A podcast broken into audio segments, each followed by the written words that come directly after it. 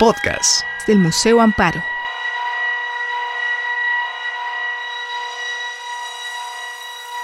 Buenas tardes, bienvenidos al Museo Amparo. Vamos a dar inicio a esta conferencia titulada El cine mexicano ha muerto, reflexiones sobre Roma a un año de su estreno. Damos la bienvenida a la doctora Diana Cuellar Ledesma. Ella es doctora en estudios artísticos, literarios y de la cultura por la Universidad Autónoma de Madrid. Obtuvo la licenciatura en Humanidades por la Universidad de las Américas Puebla y el máster en Historia del Arte Contemporáneo y Cultura Visual en el Museo Nacional Centro de Arte Reina Sofía en España. Además, ha realizado estudios en el Museo del Prado y en el Instituto de Investigaciones Estéticas de la Universidad Nacional Autónoma de México. Diana Cuellar ha participado en diversos foros académicos en Barcelona, Estrasburgo, Madrid y Puebla. Además, ha realizado exposiciones con instituciones de China, Cuba, España, Francia, México y Puerto Rico. Vive y trabaja entre Madrid y Puebla. Diana, bienvenida al Museo Amparo. Nos da muchísimo gusto tenerte esta tarde y vamos a dar inicio a la conferencia. Que la disfruten. Buenas tardes. Bueno, buenas tardes y muchas gracias por estar aquí. Quiero agradecer especialmente al Museo Amparo y de manera muy particular a, a Silvia Rodríguez y al director del museo por haberme permitido o por haberme invitado a dar esta conferencia. Es además para mí muy especial estar en el Museo Amparo porque yo fui alumna del museo y como soy poblana y me crié en Puebla, pues fue en este museo en el que yo tuve mis primeros acercamientos con, con el arte contemporáneo, con la cultura visual y pues para mí es muy, muy especial estar aquí. Eh, bueno, vamos a empezar entonces con, con esta presentación. Este, bueno, probablemente estén muy cansados de oír tanto acerca de Roma. Hay como una saturación mediática y discursiva en torno a la película. Entonces, lo que yo les he preparado para hoy, eh, espero que, que pueda salir un poco de lo que se ha dicho, ¿no? En general sobre Roma.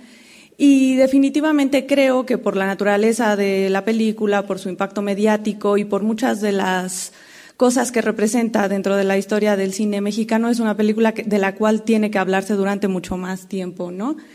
Eh, el próximo 21 de noviembre se cumple un año desde su estreno y esta película que ha tenido muchas opiniones encontradas, ¿no? Hay quien, dicen que su ex, quien dice que su éxito fue una pura operación de marketing de Netflix.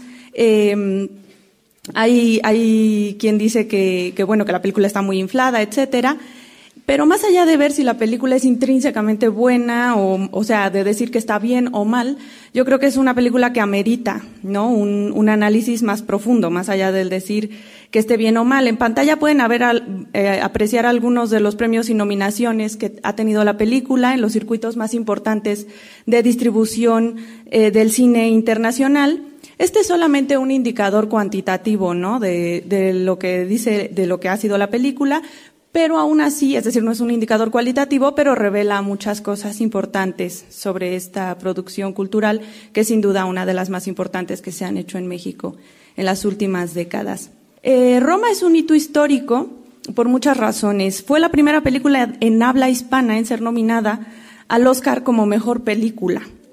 Usualmente el cine de habla hispana era como solía estar limitado a que siempre que entraba dentro del gran premio de la cinematografía a escala internacional, que son los Óscares, entraba como mejor película extranjera, ¿no? O sea, había una categoría dentro de la cual se encasillaba y se constreñía esta, este cine, el cine de habla hispana. Eh, además, Roma rompió con los circuitos habituales de distribución y circulación del cine por esta eh, situación de que fue primero lanzada en Netflix y después en salas de cine, ¿no? Eh, y además no hay que dejar de decir que Roma rompió un gran tabú de la cultura audiovisual en México, que fue el del racismo al poner por primera vez como protagonista no solo a un personaje indígena femenino, sino que estaba además interpretada por una, eh, una indígena en sí mismo, ¿no? Y mucho más allá de que el manejo mediático de Yalitza Aparicio y de Roma en general, eh, lo cierto es que, bueno, el hecho es incontestable. Eh, entonces, bueno, la presentación que yo les traigo, la, yo pensé mucho acerca de Roma, yo soy especialista en cine y decidí pensar un poco más en profundidad acerca de Roma a raíz de una reseña que yo leí en, en, internet de un crítico llamado Dean Luis Reyes que se llamaba Roma o la reinvención del cine de lágrimas. Cine de lágrimas es una forma de llamar al, género del melodrama, ¿no? un género que enfatiza lo emocional por encima de otros componentes de, de una película. Y en ese, texto Dean Luis Reyes decía que Roma era una película que constituía una interfase entre el viejo cine mexicano y una sensibilidad, dice Reyes, que opera menos a partir de producir una imagen de lo nacional que desde una noción de lo transnacional. Naturalmente yo, que en ese entonces vivía en España, pues tenía la curiosidad o la duda de que se hubiera dicho eso, porque cuando yo fui a ver esa película en el cine me pareció una película profundamente mexicana. Y yo me preguntaba, o le preguntaba a la gente que conocía en España, ¿qué entendiste de la película? ¿Tú entendiste algo de esta película? Y la gente me decía que sí. Y este, este fragmento de, de, la reseña de Reyes me llamó muchísimo la atención por eso, porque decía que era una película que se enfocaba más en lo transnacional que en lo nacional. Eh, además, fue muy significativo que en España hubo este escándalo mediático porque Netflix subtituló la película a subtítulos en español de España para mí fue un enorme cortocircuito ver esta película en España y ver que Yalitza Aparicio les decía a los niños, vuestro padre se enfadará. Y, y, demás cosas, ¿no? Fue tan controversial este hecho que incluso Netflix tuvo que retirar los subtítulos en español de España de la película, bueno, de, de la plataforma. Y entonces yo seguía preguntándome, ¿qué tiene de transnacional Roma? ¿No? Una película que a mí me parecía pues muy local, muy mexicana, ¿no? Eh, cuando Dean Luis Reyes decía esto de que era una película que operaba más desde la noción de lo transnacional, no se refería al hecho, porque todo el mundo va a decir, pues claro que era desde, desde, lo transnacional, si se difundió en Netflix, que es la quinta esencia ¿no? de la globalización audiovisual, naturalmente debe ser una película transnacional, pero Dean Luis Reyes no se refería a eso en su análisis. Dean Luis Reyes hablaba de la película en sí misma. Entonces, es decir, de cómo está hecha la película, cómo se mueve la cámara, cuáles son los emplazamientos, cómo está realizado el montaje, de lo que podríamos llamar en términos puros y duros de la cinematografía de la película, ¿no? Entonces, cuando, cuando a mí me llamó la atención esto, lo primero, lo primero que me vino a la cabeza fue otra película mexicana que todos ustedes conocerán seguramente, que además es la gran película consagratoria del indigenismo en el cine mexicano. ¿Cómo urde eh, Roma lo personal? Porque además Roma es una película que, está basada en, los, o las memorias de Alfonso Cuarón, ¿no? Que está, es súper localizada, yo no diría incluso que es muy mexicana, sino que es muy chilanga, que es muy mexicana, y cómo eso funciona dentro de lo transnacional. La película en la que yo pensé es esta que tienen en pantalla. María Candelaria es una película del año 43. Fíjense que salvando muchas distancias, María Candelaria tiene unos paralelismos muy curiosos con Roma, o por lo menos desde mi punto de vista lo tienen. Después de escucharme, si quieren, ya en la sesión de preguntas lo podemos discutir. Eh, en primer lugar, tanto María Candelaria como Roma son películas emblemáticas de la cinematografía nacional que fueron hechas por directores eh, de cine mexicanos después de haber vivido experiencias en Hollywood y llegan, o sea, regresan a México y hacen estas películas en México. Eh, ambas películas tienen como protagonistas a personajes indígenas femeninos. Ambas películas están ambientadas en el pasado. O sea, María Candelaria es una película que se hizo en el año 43, pero está ambientada, o sea, su trama discurre eh, a principios de siglo después de la, de la Revolución.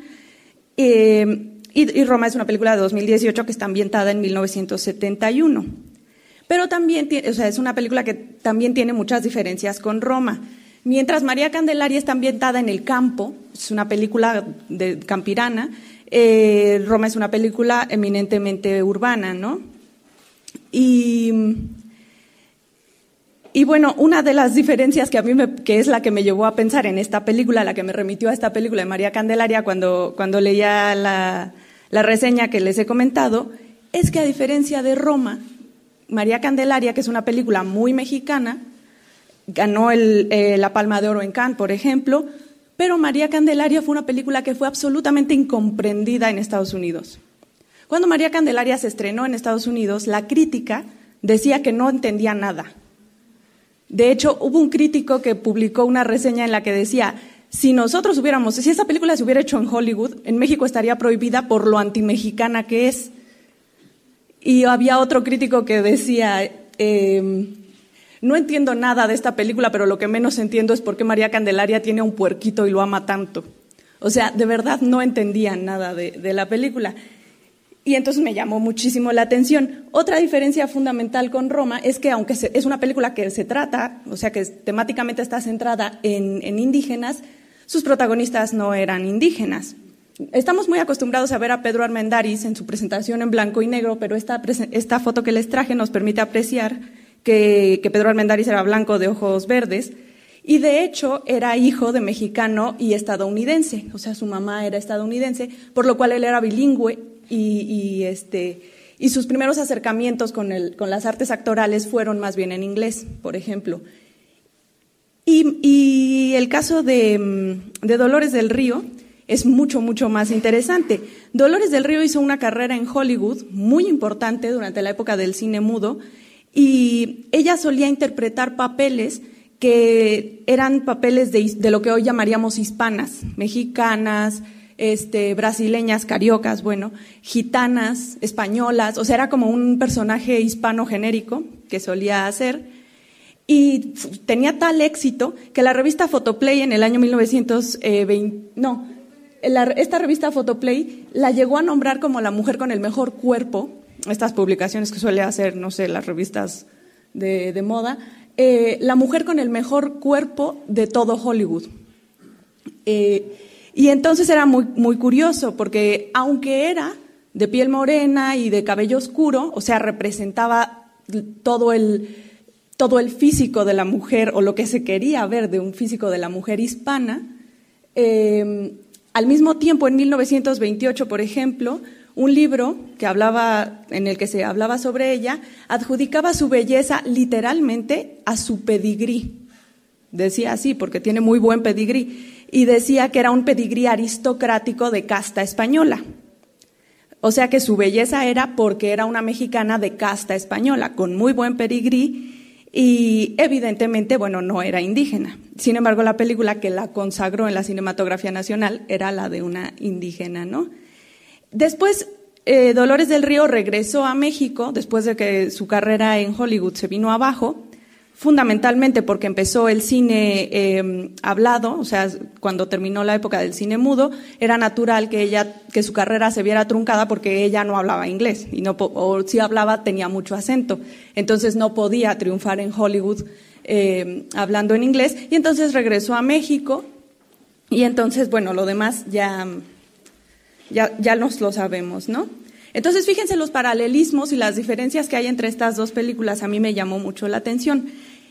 ¿Qué tiene de transnacional Roma? Bueno, si pensamos en el título de la película, es un título que remite a, una geografía muy específica, ¿no? En términos geopolíticos es la capital de Italia y, y aquí en México pues remite a una, vamos a decir, a una localización muy específica. Es una colonia de, de la Ciudad de México.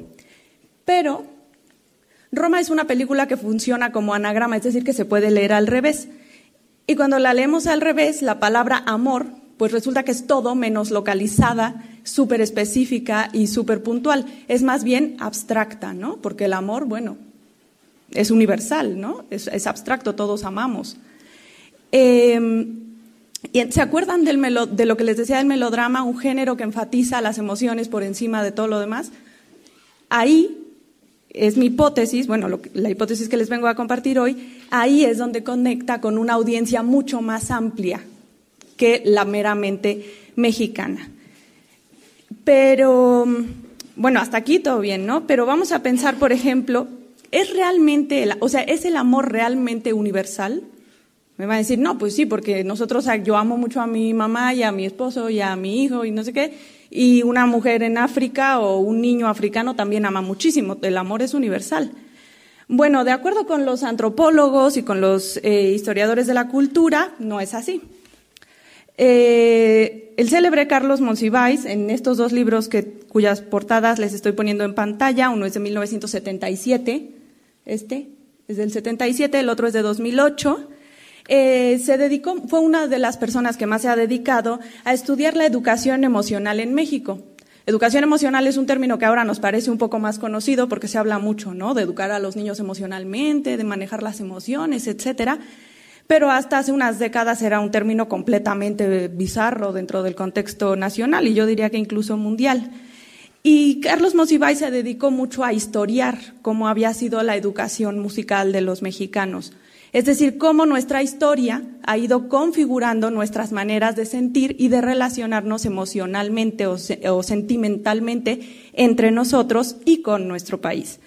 Y decía Carlos Monsiváis que desde más o menos mediados del siglo XX la educación emocional en México estuvo moldeada, y aquí voy a citarlo, dice Monsiváis, por el trío bolerístico de cine, radio y canción popular. Hasta ahí la cita. Esto quiere decir que la educación y las relaciones sentimentales se daban fundamentalmente a través de los medios de comunicación masiva y de un interfaz tecnológico moderno. Porque ¿qué es el radio, el cine y, las canciones populares si no eso? luego lentamente iría entrando y con muchísima fuerza hasta convertirse en el, medio hegemónico para moldear nuestras relaciones sentimentales, la televisión, por supuesto, ¿no?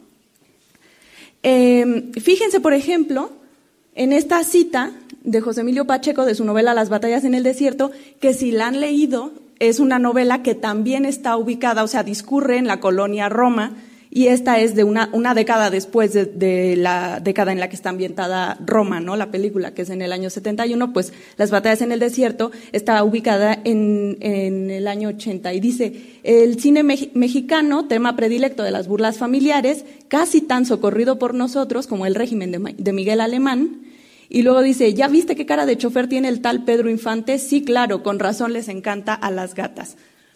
O sea, es, es el cine estaba en, la vida de las familias de una manera impresionante y luego la televisión, que fue también la que se encargó de difundir, yo me acuerdo en la casa de mis abuelitos, después de comer, los sábados siempre ponían las películas del, de cine de oro mexicano, ¿no? Entonces todos crecimos viendo eso y ahí aprendimos, bueno, muchos, o sea, hay una autora que dice que el cine mexicano y el bolero son los, son nuestro catálogo de comportamientos afectivos.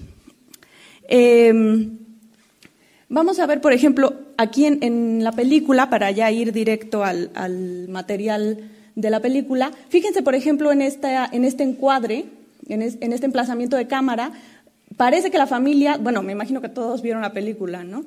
Este, si no, ni modo, les voy a hacer el spoiler total. Em, aquí la, la, familia no nos está viendo a nosotros, la película, la familia está viendo a la tele. Claro, ¿cuál es el momento de la familia? Si se, pone a pensar que la palabra hogar quería decir cuando la familia se reunía en torno al fuego, aquí la familia no se reúne en torno al fuego, el momento familiar es en torno a la televisión. Pero fíjense, el, emplazamiento de la cámara es interesante porque uno como espectador ocupa el lugar que ocuparía la televisión. Fíjense en este otro, ¿cómo echa novio Cleo?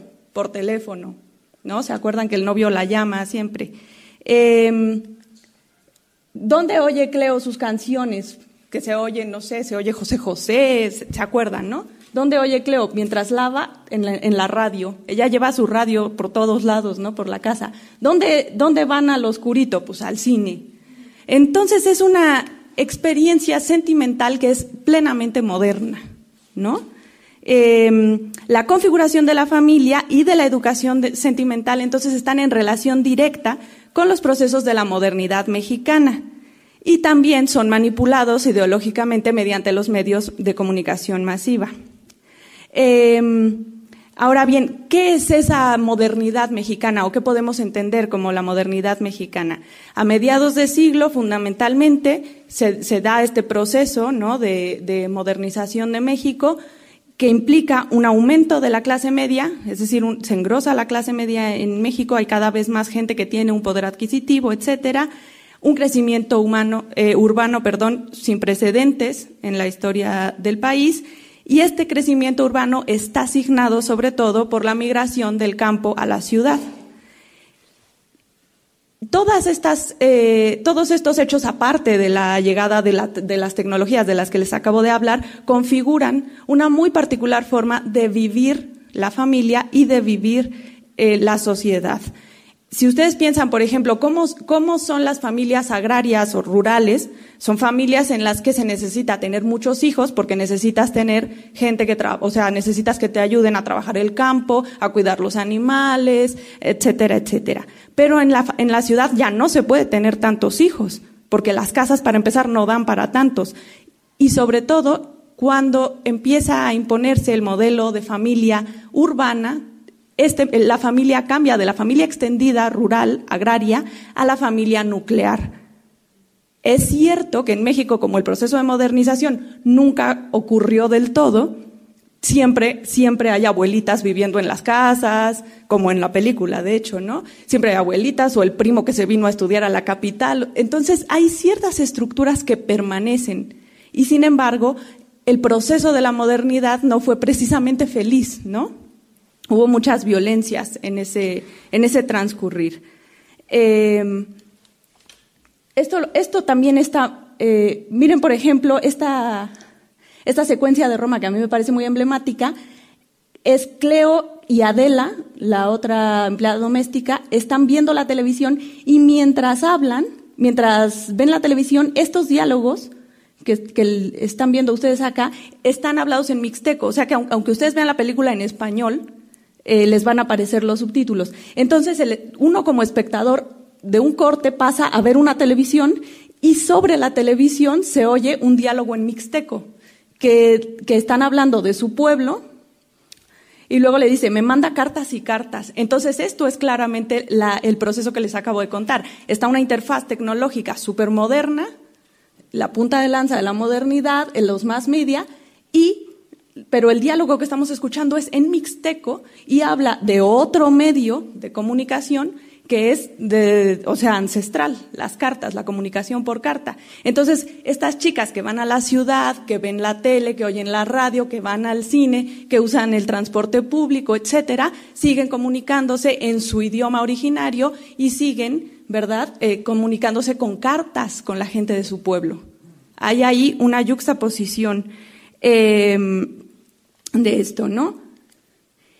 Todos estos procesos se, han visto en el cine mexicano, eh, sobre todo en las películas de los años de ah, perdón, de los años 50 que intentaban de alguna manera también promover, ¿no? Esta modernidad mexicana. Miren esta, esta imagen, por ejemplo, es un, eh, un estilo de la película La Bien Amada de Emilio Fernández, en el que esta pareja con su hijo se van a mudar al multifamiliar Miguel Alemán, del que hablaba José Emilio Pacheco, bueno, no del multifamiliar, él hablaba de Miguel Alemán, el presidente. Este, y se van a mudar al multifamiliar Miguel Alemán y este es uno de sus diálogos, ¿no? Allá está nuestro departamento Nieves, hasta el último piso, muy cerca del cielo.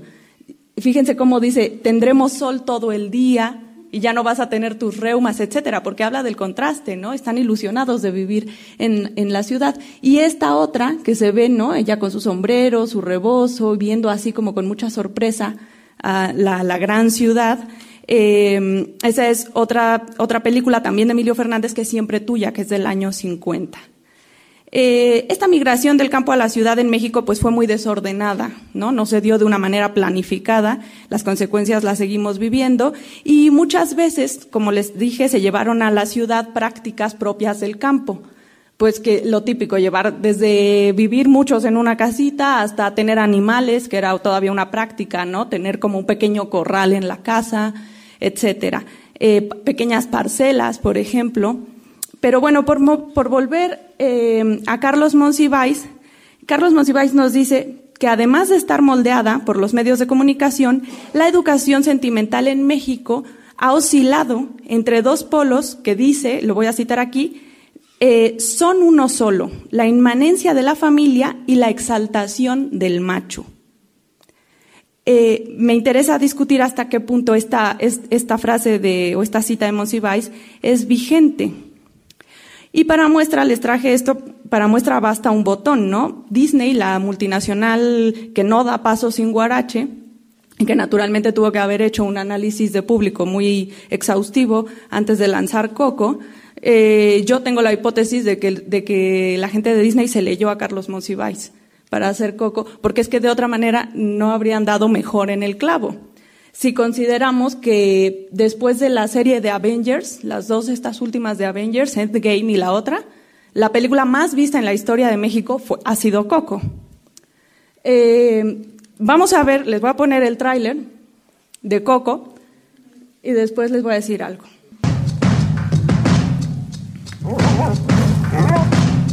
¡Ven,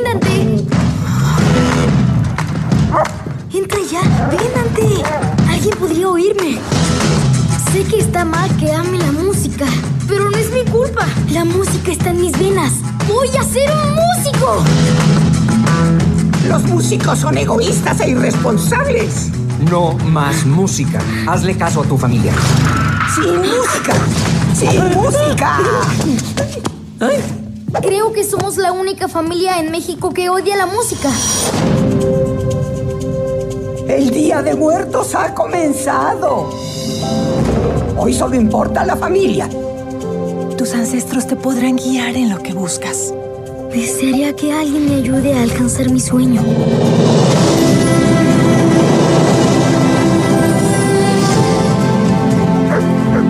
¡Dante, espera! Ah, quédate conmigo, amigo. Ah, no sé qué es este lugar.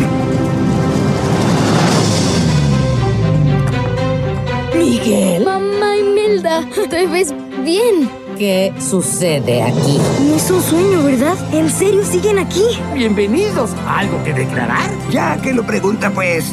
¿Algo?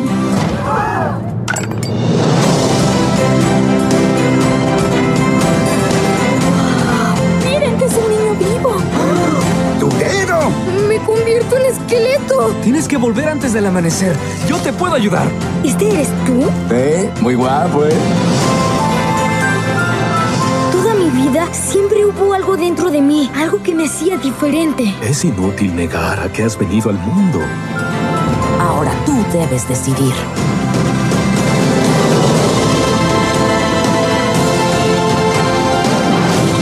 ¿Qué estás haciendo? Camino igual que un esqueleto, para ser igual. No, los esqueletos no caminan así. ¿Así lo haces tú? No es cierto. Ya basta. Mi familia yo podremos tener nuestras diferencias, pero nos mantenemos juntos. Nada es más importante que la gente que amas.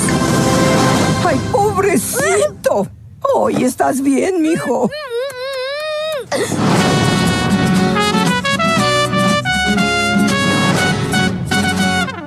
Bueno, yo hice un análisis de, esta, de este tráiler y las palabras que más se repiten, en realidad la palabra que más se repite como tal es música, ocho veces.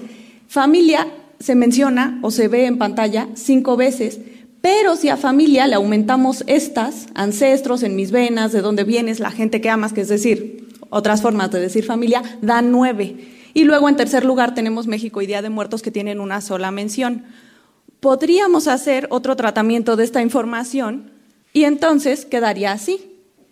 México estaría compuesto por familia, tradición y música. Fíjense que cuando yo estaba haciendo esta presentación de PowerPoint no había salido en las noticias una noticia que a mí me impresionó mucho, que es salió creo que ayer o antier. México es el país del mundo que más música escucha. No sé si la vieron. Entonces, claro, es, perfecto. O sea, ideológicamente, propagandísticamente, ¿cómo le vas a llegar al público mexicano? Tres cosas: música, familia y tradición. Chan Chan, marketing. Lo o sea, tuvieron que leerse a Monsiváis. Yo digo que no pudo ser de otra. Em, pero bueno, con todo, este, con todo esto que les acabo de contar, si nos ponemos a pensar eh, cómo todo esto está en Roma, vamos a pensar cuántas familias hay en Roma. Está, por supuesto, la familia que vaya, vamos a decir es como la protagónica, ¿no? Eh, pero, por ejemplo, también está la familia de Fermín, el novio de Cleo. Es una familia que tiene, bueno, un pasado trágico, etcétera. Y, este personaje, que después ya saben que se revela tal y como es, eh, este personaje es una persona que ha, tenido una historia familiar un poco chunga, que vive en Ciudad Nezahualcóyotl, que fue criado por la tía, etcétera. Eh, Luego está además la familia de Cleo y la familia de Adela, que no se mencionan, pero evidentemente esas dos chicas tienen que tener una familia. Bueno, la de Cleo medio se menciona, ¿no? Su mamá que está en el campo, que le robaron unas tierras, etcétera, le expropiaron unas tierras. Bueno, claro, es también una familia rota, desestructurada, fragmentada, porque, porque sus hijas se fueron a trabajar a la capital y si, y si nos ponemos a pensar que son mixtecas, pues, y en ese entonces, pues es muy largo el viaje, cuántas veces al, al, año visitarían a sus familias. Hay una parte, ¿no? En la película, en la Navidad, que, que Cleo va y pasa la, la, Navidad con sus patrones, no, no pasa la Navidad con su familia. Luego también está la familia del papá, del papá de la familia protagónica, que cuando se separa o cuando deja a, su mujer y a sus hijos, eventualmente se, se, supone que se va con otra mujer, entonces ahí está formando otra familia, ¿no? Eh, y luego está también la familia que iban a formar Cleo y su hija, una familia monoparental que iban a formar Cleo y su hija. Pero lo que me parece importante de la película es que este modelo de modernidad que incluye toda una parafernalia, ¿no? Un determinado tipo de vivienda, un determinado tipo de transporte, ¿no? Por ejemplo, un automóvil. ¿Cuántas personas caben en un automóvil de los que circulan por las calles? Están hechos para familias nucleares. De hecho, si me apuran, no están hechos para gente que no quiera tener familia, por ejemplo, o sea, alguien solo. No están hechos para parejas sin hijos porque les sobran asientos. O sea, están hechos para familias nucleares. Eh, y sin embargo, yo creo que aunque mostrando todo esto o porque muestra todo esto, aunque sea de una manera muy sutil, eh, Roma no es una celebración del modelo familiar nuclear de clase media urbana, ni tampoco lo condena o es muy crítica al respecto. Yo creo que más bien, y en virtud de su espíritu realista, eh, lo que muestra la película es, la, es un momento de fractura de la sociedad mexicana, ¿no? De fractura de ese modelo familiar y casualmente, o no casualmente, eh, sino todo lo contrario, él coincide con el momento de la ruptura o con el inicio de la ruptura de la modernidad mexicana. Es decir, cuando la película hace coincidir todo lo que pasa en ella con la represión estudiantil, por ejemplo, del, del 68 antes y luego en el 71 con el, con el halconazo, ¿de qué está hablando?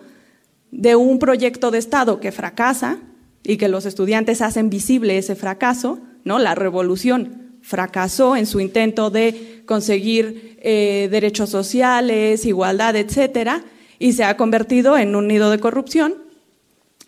Y entonces, eh, para confirmarlo, está la represión que se le hace a esos mismos estudiantes, ¿no?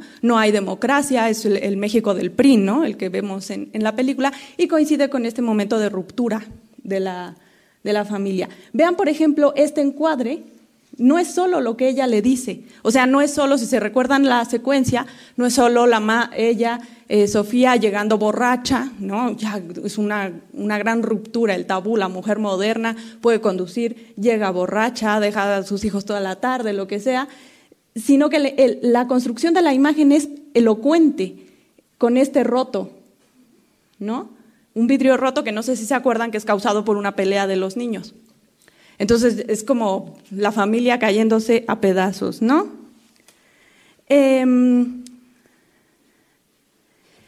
pero bueno, a estas alturas me van a decir, pues tú empezaste diciendo que ibas a hablar de la dimensión transnacional de Roma y de lo único que has hablado es de la dimensión muy nacional de Roma, ¿no? La modernidad en México, la educación sentimental en México, etcétera. Eh, bueno, para la década de 1970, que es cuando está ambientada la película, era evidente que México estaba cambiando y esos cambios, si lo pensamos, han seguido ocurriendo y se han precipitado, sobre todo desde hace unas tres décadas o así. Eh, el sociólogo Claudio Lomnitz ha llamado, ha denominado, ha acuñado un término que es el de crisis de representación, y nos dice Claudio Lobnitz, eh, tras 30 años, esta cita es reciente, ¿no? Es de un libro que él hizo en el 2018. Dice, tras 30 años de un periodo de transformación profunda, la sociedad mexicana ya no se conoce a sí misma. Existe, dice Claudio Lomnitz, una desconexión entre la imagen nacional y las realidades emergentes. Esa desconexión es considerable y abre camino a muchas distorsiones. Es decir, entre el México de María Candelaria y este México hay una gran diferencia, pero ¿qué pasa? Que en los años 70 la población mexicana había sido educada por el cine que le mostraba el México de María Candelaria o de allá en el Rancho Grande. Y lo que estaba viviendo era esto. Y de ahí para el real, esa, ese desfase entre la representación de lo nacional y lo que, y lo que pasaba en la cotidianidad se ha ido haciendo cada vez más grande, ¿no? La brecha es cada vez más grande, al grado de que hoy, si nosotros pensamos en, en México, lo que quisiéramos pensar es en el México de Coco, que además es un México que no tiene ubicación temporal, ¿no? No es esto, no está en los años, está como es genérico en el tiempo. Eh, y desgraciadamente lo que tenemos de México no tiene nada que ver con Coco, ¿no? No es un México de colores, de fiesta, de familia, de ta, ta, ta. Em, entonces, claro que estos cambios, todos estos cambios precipitados, forzosamente acusan una reconfiguración emocional que me parece que está claramente ilustrada en este hermoso meme. Claro, es que todas las canciones que nos enseñaron a amar, o lo que era nuestra educación romántica, que era el cortejo, que era echar novio, que era ser una mujer deseable, que era ser un hombre que podía conquistar a una mujer, que no sé qué, es que ya todos se murieron. Y eh, México está en un momento de una reconfiguración. ¿Quién nos enseña a amar ahora? Maluma, J Balvin, yo qué sé. O sea, pasamos de esto a felices los cuatro. ¿No? Em, por darle solo un dato, entre, entre, el año 2000 y 2015 el número de divorcios en México aumentó un 136,4%, de acuerdo con el INEGI, mientras que los matrimonios se redujeron un 21,4%, ¿no? Y yo estoy esperando, esta estadística la, sacó INEGI a propósito del 14 de febrero. Y yo sigo esperando que INEGI haga una encuesta a ver cuál es el número de familias con perrijos y gatijos, por ejemplo, ¿no? que están en aumento en la, en la sociedad mexicana. Entonces, ante toda esta situación, y ahora sí ya voy para lo transnacional, entre, ante toda esta situación hay una pregunta fundamental que surge en el inconsciente colectivo, que es la pregunta, ¿quiénes somos? O sea, ¿quién soy como mexicano? Pero esa es una pregunta que nos hacemos nosotros y se puede, y se puede hacer mucha, o sea, el resto de la población a escala internacional. ¿Quiénes somos? Es una, es una pregunta que es recurrente eh, y les digo que ahí entra lo transnacional porque esa es la gran pregunta de la actualidad. Se ha dicho que este es el siglo de las migraciones. Naturalmente, cuando tú te vas a otro país, la pregunta surge, pero cuando tú estás en tu país y llegan inmigrantes, la pregunta también surge. Y muchas veces esta es una pregunta que se plantea en términos emocionales. Es decir, cuando uno se pregunta, ¿quién soy? No es porque tenga una profunda inquietud emocional, ¿quién soy? No, no, no, no. Digo racional, ¿no? Porque no, no, eso es porque uno tiene una, una profunda inquietud emocional. o sea, es una cosa socrática, freudiana, te estás buscando a ti mismo. Y como es una pregunta que se plantea en términos emocionales, se responde también en términos emocionales eh, y es muy peligroso. Porque cuando, cuando empezamos a preguntarnos quiénes somos, los discursos que están surgiendo recientemente de hipernacionalismo y de hiperpopulismo, tanto en las izquierdas como en las derechas, eh, buscan responder a esta pregunta de forma visceral y siempre apelando Ah, ¿se acuerdan el, el esquema de Ben que les mostré hace rato? Pues mi familia, mis abuelos, mi tradición, mi país. Es muy interesante si analizamos el discurso político de muchos de estos eh, sujetos, bueno, de estos y de muchos más, eh, en la actualidad, que todos ah, se apela mucho, por ejemplo, a los abuelos. ¿Quién mis abuelos? ¿Quiénes eran tus abuelos o quiénes son nuestros antepasados, no? Eh, fíjense, por ejemplo, este partido, el partido de ultraderecha Vox, que este fin de semana se convirtió en las elecciones generales en la tercera fuerza política de España, en sus 100 medidas de campaña incluía esta, conocimiento y difusión y protección de la identidad nacional y de la aportación a España a la de España a la civilización y a la historia universal, con especial atención a las gestas y hazañas de nuestros héroes nacionales.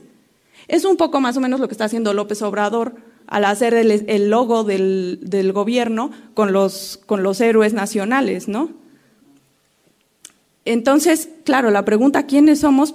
es buena, pero puede no serlo, la respuesta no, no puede siempre serlo, ¿no? Em, entonces, Es importante introducir acá un término, eh, el término de lo transnacional, quería explicárselos un poco mejor, porque no es lo mismo que internacional. Internacional es algo que ocurre entre dos o más países, ¿no? Transnacional es algo que se extiende por uno o más países. Eh, entonces, mi hipótesis con respecto a Roma es que adquiere su dimensión transnacional, es decir, opera entre una audiencia transnacional porque hace una apelación emocional del espectador. Eh, ¿Cómo lo hace en términos cinematográficos? En primer lugar, mediante la construcción cinematográfica del espacio doméstico o el hogar, como un lugar entrañable y seguro en el que depositar nuestras añoranzas. Es decir, ¿es transnacional? ¿Todos tenemos una infancia? Sí. ¿Es transnacional? ¿Todos tenemos añoranza de esa infancia? Sí, a menos que te haya tocado vivir una guerra o así, e incluso así, porque la infancia como patrimonio es uno de los grandes y más recurrentes ¿no?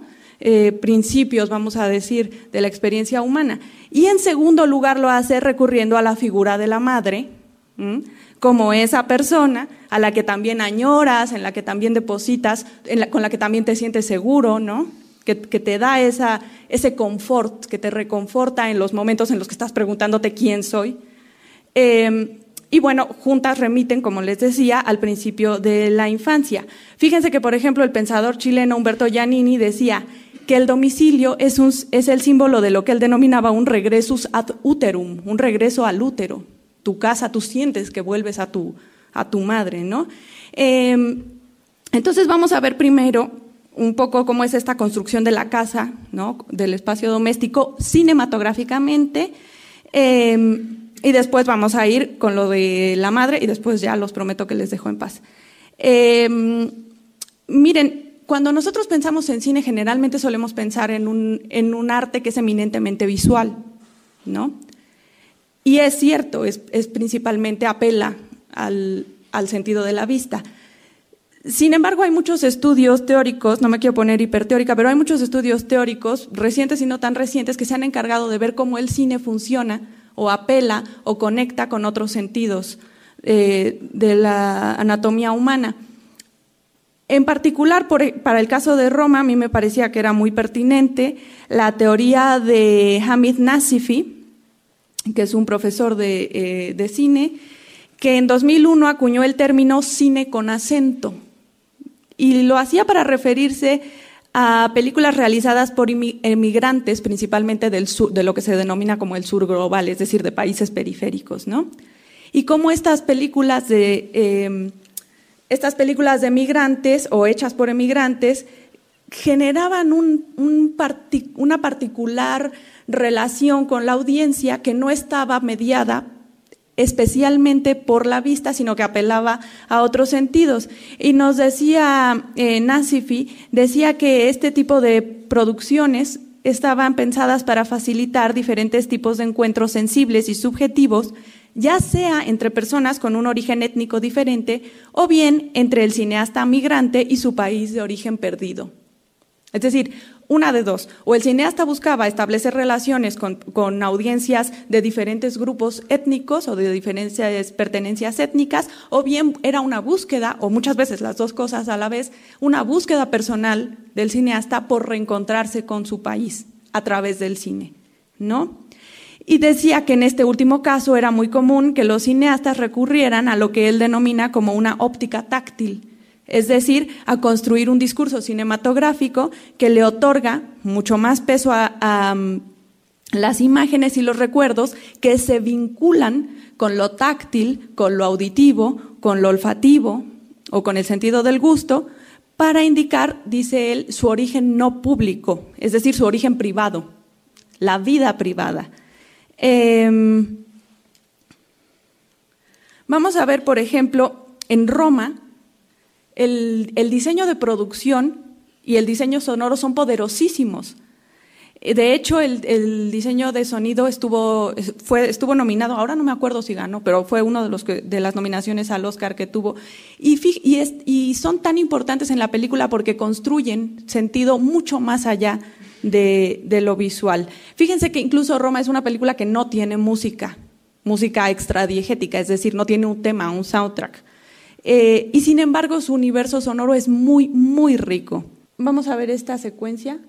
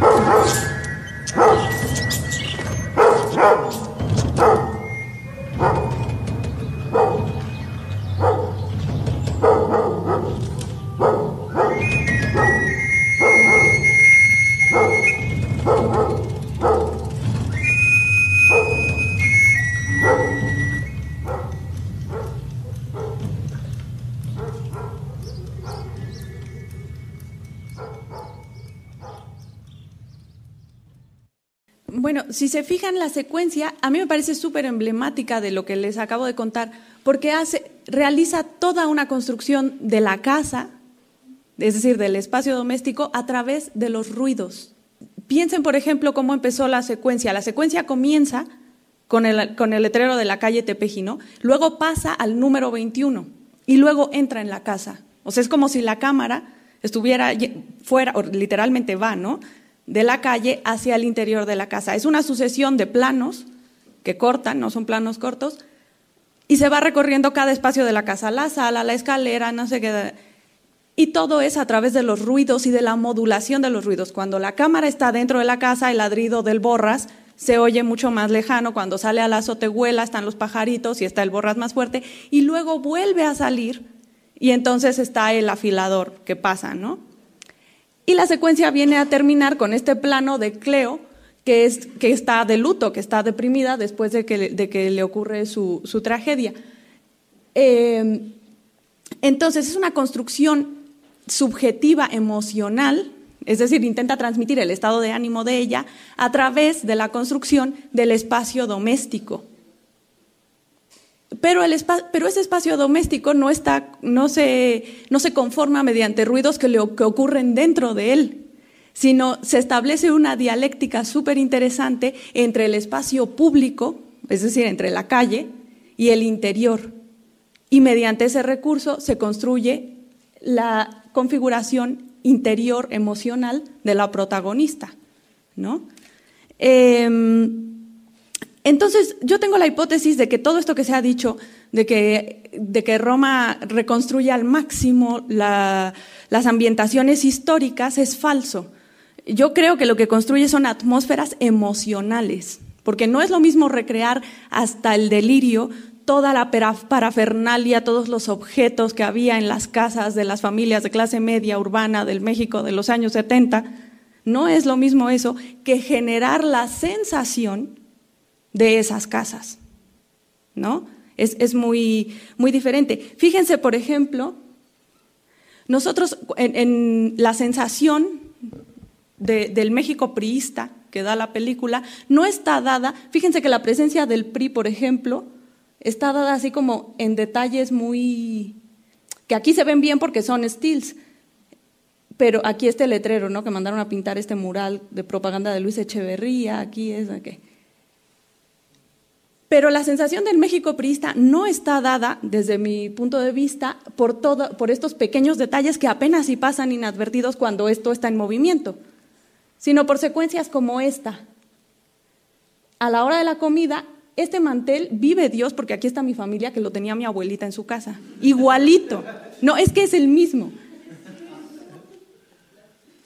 En la hora de la comida, fíjense otra vez el emplazamiento de la cámara. La cámara está está enfocando o está en foco un plato de comida y el mantel de mi abuelita. Y el niño está contando una escena profundamente brutal. Hay un niño en el bosque de Chapultepec jugando con un globo, por accidente se le va a donde están los soldados y lo matan.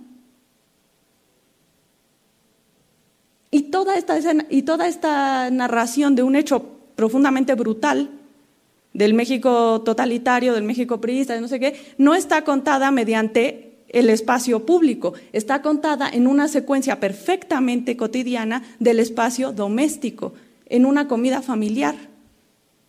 Y la sensación de, que, cuando ves Roma estás viendo ese México, esa, ¿no? esa, esa capacidad de despertar la nostalgia, de transportarte a un pasado, no está dada por, eh, por esto, por estos detalles obsesivos de Cuarón y su equipo. Está dada por esto, porque te parece tan, tan familiar, ¿no? Em, entonces, eh, el espacio doméstico se presenta desde lo sensible y sobre todo es una película que opera desde una poética de la cotidianidad, ¿no? Y la cotidianidad pues es lo opuesto de la épica. La épica son las grandes hazañas, las grandes gestas que quiere rescatar Vox, eh, las, eh, tres transformaciones que quiere rescatar López Obrador. Esas son las gestas, esa es la épica. Pero la cotidianidad no es épica. Hay mucha gente que me ha dicho, no sé si ustedes también, una de las cosas que más se ha dicho sobre Roma es que no pasa nada. Ay, es que no me gustó porque es una película en la que no pasa nada. Pues claro, porque si tú ves tu vida cotidiana, usualmente no pasa nada. Pero, pero pasa mucho. O sea, esto es no pasa nada. Lo que pasa es que pasa mucho de una forma en la que parece que no pasa nada. ¿No? Eh, y bueno, esta, esta, situación de la cotidianidad y la épica me lleva a pensar eh, al, al siguiente, a pasar al siguiente tema, que es el tema de la maternidad. Eh, bueno, luego les voy a hacer una especificación al respecto. Pero bueno, en general, esta, la cotidianidad y la, la repetición, eh, la rutina, son cualidades muy propias del trabajo feminizado, ¿no? Es decir, eh, la mujer que es ama de casa, todos los, tiene una rutina, todos los días lavar los trastes, no pasa nada, pasa muchísimo. Pregúntenle a una mujer que se pasa todo el día lavando platos, recogiendo no sé qué, si en su día no pasó nada. O sea, en el fondo, cuando, cuando la típica escena, ¿no? O el típico chiste del esposo volviendo a casa y preguntándole a la mujer, ¿de qué estás cansada? Lo que esconde es esto. ¿De qué estás cansada si no pasó nada? No, espérate, no pasó nada épico, pero todo lo que se hace en el día a día, esa rutina, puede ser muy aplastante. Eh, y bueno, las, esta sensación del espacio doméstico, además, esta sensación de no pasa nada, otra de las cosas que, o por lo menos que a mí me han dicho mucho sobre Roma, que es, es una película muy lenta. Esa sensación de una película lenta tiene que ver con el empleo recurrente que hace Cuarón del plano secuencia. El plano secuencia es cuando la cámara capta una, un, una acción, pero no corta. Es decir, la cámara va todo el tiempo con esa acción, ¿no? Eh, este empleo del plano secuencia es muy importante para captar el, el movimiento constante de Leo, de Cleo, perdón, en la casa. Vamos a ver la secuencia y después la comentamos para que no los, no los, este, ¿cómo se dice? Los manipule demasiado en su apreciación de. Toño, ya duérmete.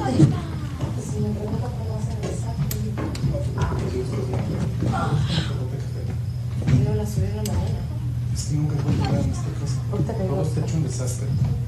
En el refrigerador me encuentro botes vacíos guardados. ¿Para qué guardan botes vacíos? Me bajo del coche, la caca del perro está ahí.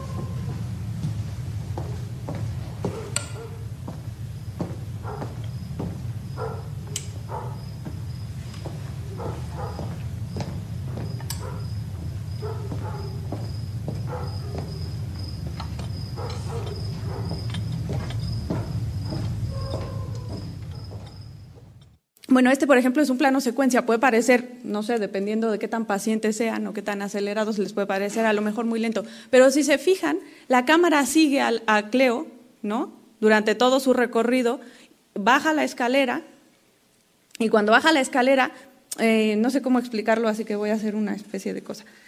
Si esta fuera la habitación, la cámara está como en el centro y hace 360 grados, o sea, sigue a Cleo toda su ronda, ta, ta, ta, alrededor de la casa hasta que sale, ¿no? Por la puerta, por esta, este dintel. Entonces, él la sigue como si fuera así, y luego otra vez para acá. El plano secuencia entonces permite ver, porque no para, la, acción no para, permite ver que ya está permanentemente trabajando. Si se acuerdan un poco de la película, es la primera que se levanta y es la última que se acuesta. Y entonces permite no solo captar ese trabajo doméstico, permanente, constante, repetitivo, rutinario, eterno. Yo me acuerdo que cuando yo era niña había un comercial de acción, creo que era de acción, bueno, de un lavatrastes, que era como la mamá decía, ay, por fin terminé de lavar los trastes y se volteaba y, cuando abría otra vez estaba llena la pila de trastes y era así todo el día y decía, porque el tráfico en la cocina es peor que el de la calle, o no sé qué. El punto es como, no para. Y si lo hacen, saben de lo que hablo. No para. Porque evidentemente una casa que se vive, que se habita cotidianamente, y si de contra tienes tres hijos y perro y no sé qué, es una casa que necesita todo el tiempo mantenimiento, cuidado, etcétera. Pero es que además el empleo de los planos secuencia que hace, que, hace Cuarón, en general él, él tiende mucho a hacer planos secuencia en este caso, por ejemplo, muy concreto, permite apreciar la acción en tiempo real. ¿Qué quiere decir? Que tú vas siguiendo a ella conforme lo hace, porque en el cine hay un recurso muy, muy común que es, eh, por ejemplo, va alguien en el coche, corta y luego ya llegó, porque no te van a poner todo el trayecto en coche hasta que llegue a su destino. En este caso sí te pone todo el trayecto por la casa hasta que eventualmente se va a dormir. Y ese tiempo real te permite apreciar también o, ponerte un poco en el papel de Cleo, ¿no? De, estar realizando eh, todo, todo ese trabajo. Entonces a mí me parece muy interesante, ¿no? Con independencia de que hay ciertos matices que se pueden debatir, porque siempre se puede debatir de todo, pero a mí me parece muy interesante el manejo que hay en Roma del tema de la maternidad. La maternidad que es un tema del arte de toda la vida, o sea, siempre ha estado ahí, pero que siempre ha tenido como una aura de idealización, de mistificación, ¿no? La, madre así como siempre amorosa, eh, ser madre pues siempre es una dicha, incluso puedes estar hasta buenísima, ¿no? O sea, siempre, ese momento siempre gozoso. Y, y sin embargo, como muestra esta serie de Cristina Llanos, ¿no? de la artista Cristina Llanos, la maternidad tiene muchísimas facetas. Es algo en lo que, de, lo que últimamente se ha, es un tabú que se ha roto últimamente y de lo que se ha permitido hablar, ¿no? Eh, hoy en día se habla de la depresión postparto y también se habla, ¿no? De, desde los libros esos de caldo de pollo para el alma hasta en todos lados, tal vez no con, tal vez no tanto como debería, pero por ejemplo estas cosas de date tu tiempo o sí, el tiempo personal. Ahora parece que es castigado no darse tiempo personal. Cuando tú conoces una madre o una persona que no se da tiempo personal, lo, juzgas muchísimo. Pero una madre que se diera su tiempo personal hace 30 años era, era juzgada muy severamente. ¿Por qué no estás siempre entregada a tus hijos? ¿Por qué no eres siempre devota? ¿Por qué estás de malas? Pues, en lugar de ser cariñosa y buena y no sé qué y tal. Entonces yo creo que realmente es un gran aporte de la película introducir, bueno, pues muchas facetas de la maternidad, porque las madres no somos todas iguales y la maternidad tiene muchos, muchas aristas, ¿no? Em, por ejemplo, em, en esta película pues hay maternidades eh, delegadas, ¿no? maternidades asumidas, maternidades negadas, maternidades obligadas. Eh, y, bueno, hay una, se presenta una gran gama, ¿no? Muchas, muchas diferencias.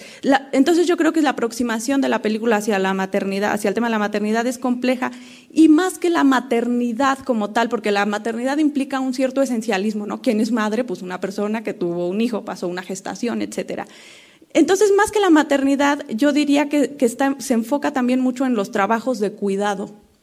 Los trabajos de cuidado que están en circunvalación con la maternidad, pero que son distintos, ¿no? Porque, por ejemplo, una enfermera es una persona que realiza trabajos de cuidado, pero que no siempre cuida a sus hijos, ¿no? Eh, o las personas que trabajan en los asilos, etcétera, ¿no? La enfermería, la puericultura, el trabajo doméstico y bueno, la quinta esencia del, del trabajo de cuidado es la maternidad. La crianza es un trabajo de cuidado que es continuo, que no tiene vacaciones, que no, que, que, no tiene una remuneración económica, ¿no? Eh, y entonces suelen ser por lo general esferas femeninas. Piensen, la mayor parte de las maestras de niños chiquitos bueno, de los maestros de niños chiquitos son, son maestras, ¿no? La enfermería suele ser también ¿no? una profesión muy enfocada o que tiene una división de género muy claramente establecida. Las labores de cuidado son muy complejas porque implican arduo trabajo corporal y a la vez tienen un componente psicoemocional. ¿no? o sea, tienes que trabajar con las dos cosas. Y además tienen la característica de ser trabajos devaluados e invisibles, que vuelvo a lo que les decía hace rato. El, típico chiste del ama de casa no hace nada es, parte de eso, que es un trabajo invisible. Es como una mano transparente que tiene todo listo para que todos los que viven en la casa eh, estén ahí, ¿no? Estén ahí en condiciones óptimas y tal. Em, Particularmente el, caso de la maternidad, pues es un trabajo que es no remunerado y que no, o, por ejemplo el trabajo de ser ama de casa, es un trabajo que no se traduce en resultados muy concretos. Es decir, la satisfacción que socialmente se, se, asume que la satisfacción que te debe dar estar en tu casa al cuidado de tu familia es el amor, eh, hay hasta comerciales, ¿no? La sonrisa de mis hijos lo paga todo. Bueno, la sonrisa de tus hijos no va a pagar el vestido que quieres. O no te va a pagar la entrada al cine. O no te va a pagar a una niñera que cuida a tus hijos para que tú puedas ir al cine. Es cierto que es una profunda satisfacción. Es, es completamente cierto. Pero son, es, son esferas humanas complicadas, ¿no? difíciles, y es importante que se, esté hablando sobre ellas y que se esté discutiendo sobre ellas a raíz de producciones culturales como esta. Y con independencia de que podemos tener distintos puntos de vista o tal, pero lo importante es que se está hablando sobre ellas. ¿no?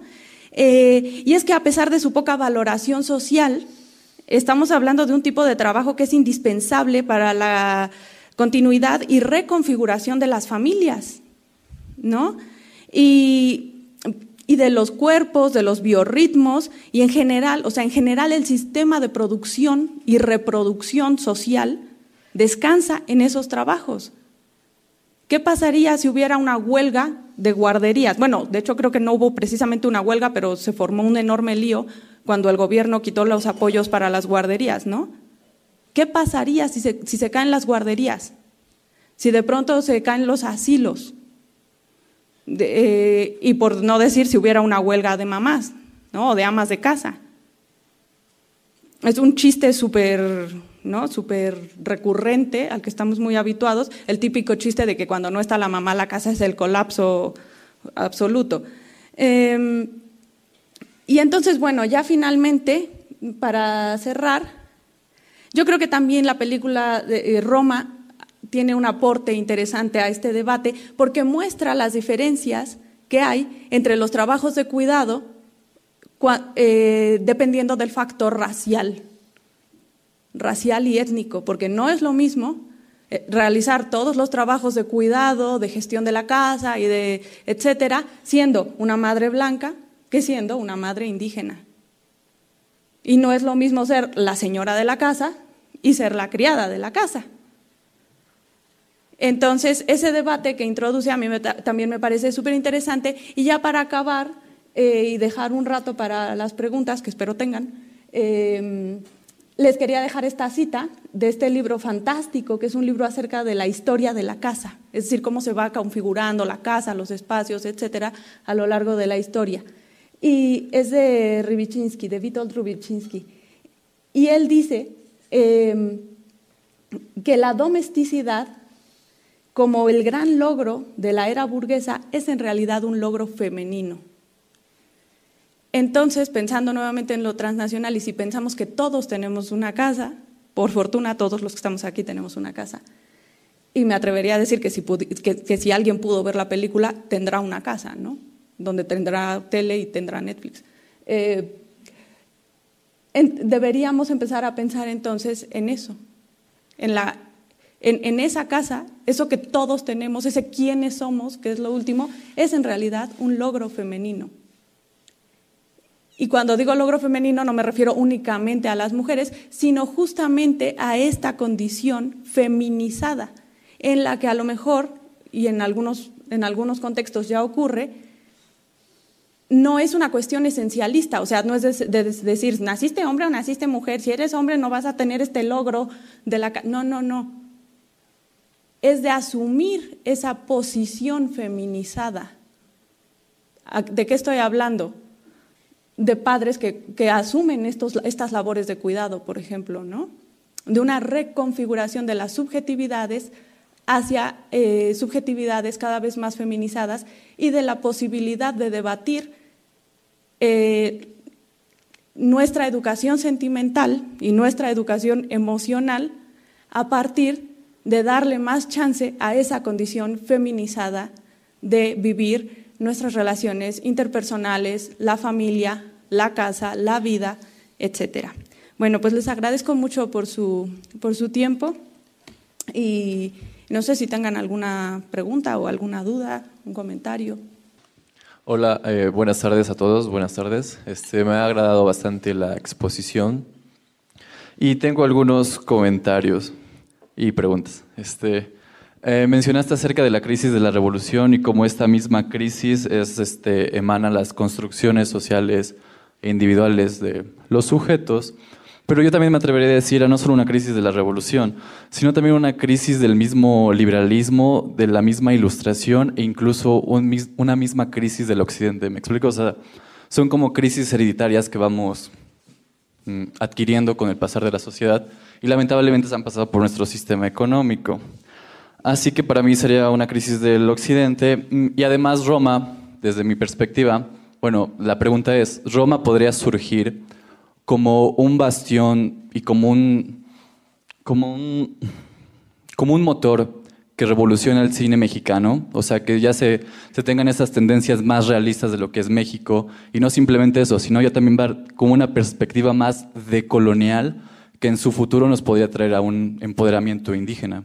Esa es mi pregunta. Sí, no, definitivamente tienes, tienes razón en lo, que, en lo que apuntas. Esa crisis de la modernidad, bueno, la modernidad es después de todo el proyecto ilustrado, ¿no? Y lo que se pretendía, esa modernidad que se pretendía alcanzar, por lo menos en el caso de México, después de la revolución, era una modernidad basada en esos principios ilustrados, el progreso, la igualdad, etcétera. Eh, sí, una cosa como tecnificada, ¿no? Por ejemplo, la gran crisis del campo mexicano está dada porque se pretendió tecnificar eh, algo que no estaba listo todavía para tecnificarse y además la forma en la que se hizo se hizo muy mal. En fin, eh, de, intentar controlar la vida racionalmente, ¿no? La planificación urbana, urbana que bueno, fue un fracaso absoluto, etcétera. Eh, entonces sí, naturalmente, naturalmente creo que tienes razón en eso. No creo, sin embargo, que sea solo una crisis de Occidente, porque, por ejemplo, y esta es una pregunta capciosa, ¿México es parte de Occidente? Es decir, ¿hasta qué punto? ¿No? ¿O en, qué medida? ¿México es Occidente solo porque, solo porque está de este lado del mapa? pero culturalmente, cualitativamente, ¿dónde está? Entonces es difícil. Y muchos de los países eh, que no pertenecen en, modo estricto, vamos a decir, a Occidente, vivieron procesos de modernización también eh, interrumpidos o fallidos como el de México, o vamos a decir por lo menos como no se sabe, y, y, gran parte de la crítica a la modernidad vino de esos contextos de modernidades fallidas. Entonces, eso es interesante. Y sobre tu otra pregunta, la verdad es que no me atrevería a tener una respuesta, es decir, no, creo que sea yo la indicada para hablar de si, Roma va a romper con todos los esquemas del cine nacional o si estamos frente a un nuevo cine nacional, no sé qué, porque además hay que tomar en cuenta que Roma, bueno, es una película, pero también están nosotros los nobles, Frida no sé qué, o sea, es, está, es difícil, ¿no? Pero lo que decías acerca de la poscolonialidad está interesante, porque este, este teórico que yo citaba, eh, Nasifi, es realmente un teórico poscolonial, o sea, él se enfoca en teoría poscolonial en el cine. Y él habla, o sea, su hipótesis es que precisamente mediante la ruptura de estos códigos supervisuales y de la introducción en el cine de otros sentidos, etcétera, de esta lógica, vamos a decir, de la visualidad, se empieza, es donde se rompen, ¿no? Donde se generan grietas del discurso moderno y de, y de una imposición del orden visual que también eh, puede verse como muy colonial o muy ilustrada o muy, etcétera, ¿no? Entonces, bueno, puede ser interesante tu, tu propuesta. Te invito a que escribas algo al respecto. Buenas tardes. Hola. Eh, muy interesante eh, esta presentación. Soy Gerardo Sileni y considero que esta película no solamente es melodramática, o sea, tiene bastante de histórica porque eh, aborda toda una época de hace casi 50 años. Pero a lo que yo quiero llegar es que el público que, vio Roma es muy diferente y se ve con diferentes ojos. Eh, los jóvenes de 20 o 25 años entienden o tratan de interpretar la película que vivieron los padres, pero nosotros que nos tocó ver esos tiempos en la secundaria o en la preparatoria, no solamente vemos un contexto histórico, sino nos sentimos como parte de la película porque nosotros vivimos esa época, ese contexto. Gracias. No, pues definitivamente estoy de acuerdo con usted. o sea, una película o cualquier producción simbólica eh, no tiene un único sentido, ¿no? No tiene una única lectura. Hay tantas lecturas como espectadores, pero ciertamente, y lo que es lo que usted decía, ¿no? Ciertamente la mirada está condicionada contextualmente y uno proyecta sus contextos, sus experiencias, sus emociones, su configuración emocional, en, en, la, en, este caso en la película, ¿no? pero en general vamos a decir en la, en la producción simbólica, uno proyecta y, y, se generan así una multiplicidad de interpretaciones. Sí, le agradezco por su, por su comentario. Buenas tardes. Um, yo intento retomar mi apreciación y gusto por el cine de autor después del bombardeo de lo comercial. Ah, se le hace mucho énfasis a, una indígena llevada como papel principal. Se siente como si fuera algo nuevo. Ahorita no lo recuerdo. Hubo una película con tintes eróticos con una actriz de Oaxaca también. No sé si lo recuerdan. ¿Año bisiesto? Esa, exacto. Hubo otra película Oh, que trataba un tema de un asesinato de un namushe. Ajá, exacto. Entonces, ¿es un periodo que está de moda esto? De hace, desde hace algunos años y nada más viene a culminarlo esto con un buen trabajo. O sea, ya, ya viene esa moda desde, trabajándose desde hace un poco de tiempo no sé si lo llamaría una moda, pero definitivamente yo creo que usted ha detectado una tendencia eh, que sí es cierto, que está en el cine, no solo mexicano, sino en general en el cine latinoamericano eh, reciente, vamos a decir, de las últimas dos décadas, por, no sé, por decir algo. Eh, y es cierto, ¿no? Una tendencia, hay un nuevo indigenismo en el cine, es cierto. desde dónde se configura o cómo surge o tal ese nuevo cine indigenista, es eh, en el continente y hay que decir que esa nueva tendencia o esa nueva inquietud de los cineastas por mirar hacia lo indígena, por lo menos desde mi punto de vista, está muy dada por los acontecimientos aquí de 1994, ¿no? Del, la insurgencia zapatista, que vuelven a poner en el foco del debate nacional e internacional eh, a los indígenas y luego particularmente, y ahora que está el tema así súper bollante, pues por Bolivia. Bolivia en 2005, que fue cuando tuvo su primer eh, presidente indígena, que hoy es eh, huésped distinguido de la Ciudad de México, y, y, eso disparó todo, también todo un proceso ¿no? de un nuevo indigenismo en la región. es cierto que, está, que, que ocurre. Hay, dentro de eso hay también una tendencia a poner ¿no? o, a, enfocarse en mujeres indígenas, una vocación realista de, de, ya no hacer películas como María Candelaria, ¿no? de Salma Hayek haciendo de indígena o qué sé yo, eh, sino de, a lo que se llama, apelar a lo que se llama o recurrir a lo que se llama los actores naturales, ¿no? Y convocar a, a actrices indígenas o a personas indígenas eh, para, hacer, para protagonizar estas películas, es cierto. Mm, no sé si Roma sea la culminación de eso o si, o si va a continuar. Yo personalmente, y por lo que he visto, creo que es una tendencia que va a continuar. Y luego, bueno, sus pros y sus contras también se pueden discutir, ¿no?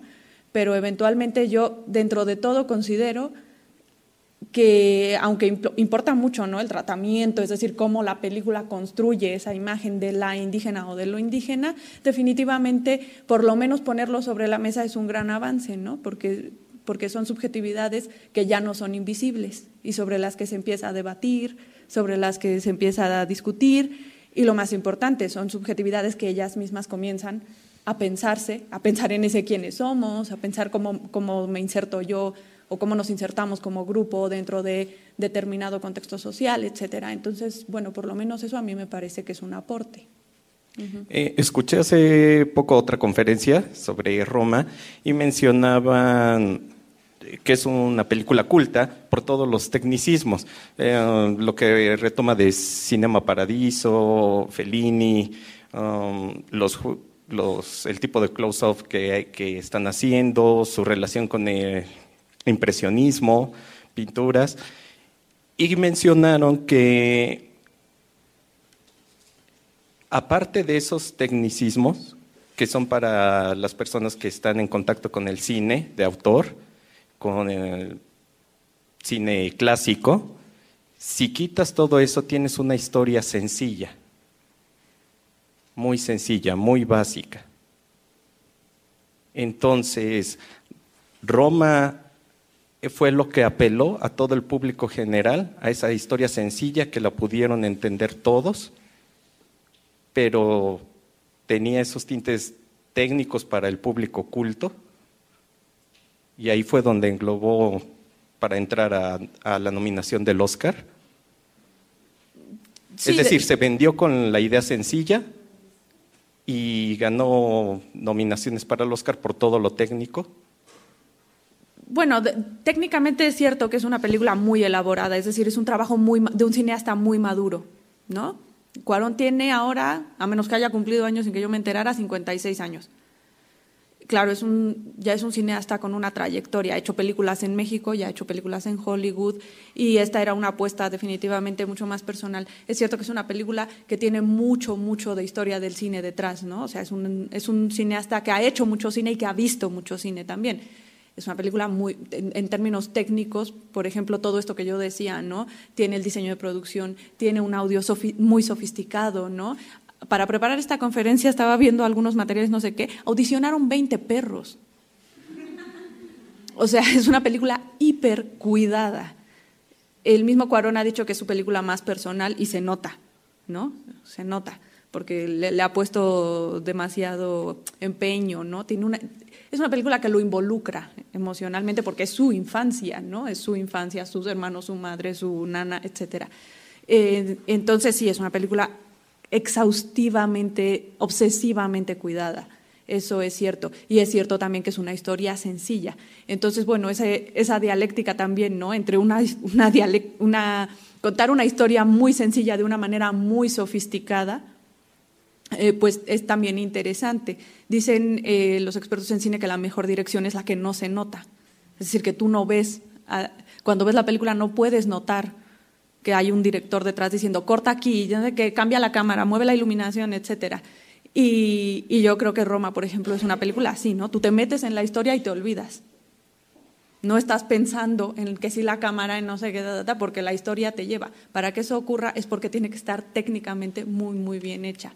Bueno, y tener la intención de que eso ocurra, ¿no? Hay películas que están técnicamente muy bien hechas, pero tienen la tienen la intención de empujarte todo el tiempo, que tú estés todo el tiempo pensando, esto es una película, esto es una película, no es cierto, no es cierto, pero esto, en este caso, no era, no era la intención. Y la pregunta es porque una parte gruesa de la población solo logró entender la historia sencilla y por eso no les gustó. Bueno, eso es difícil de decir, eso ya lo tendría que decir el, este, hay una rama ¿no? de los estudios que es estudios eh, de, públicos o de audiencias o de la recepción. Personalmente yo no soy muy experta en eso, entonces no, no me podría atrever a hacer un a, llevar a, a llegar a una conclusión así muy concluyente, concluyente, valga la redundancia al respecto.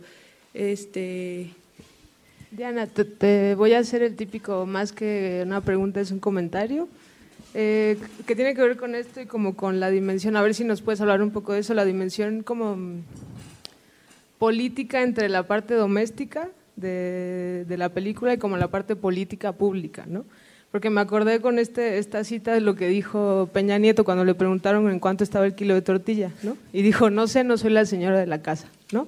Entonces tiene que ver como con esta noción de que hay un saber específico que es el de la señora de la casa que está más bien localizado dentro de la casa y otro que tiene que ver más con la política, ¿no? Que la señora de la casa seguro no sabría eh, en cuánto está el dólar, yo qué sé. Pero me acordé también de la escena que creo que es uno de los, no sé yo, uno de los mayores logros de la película es cuando Cleo va a comprar eh, bueno, va a ver las, las cunas y las carriolas y eso, y enseguida te, pon, te, te, ponen el, pues sí, la escena del tiroteo, del halconazo, ¿no?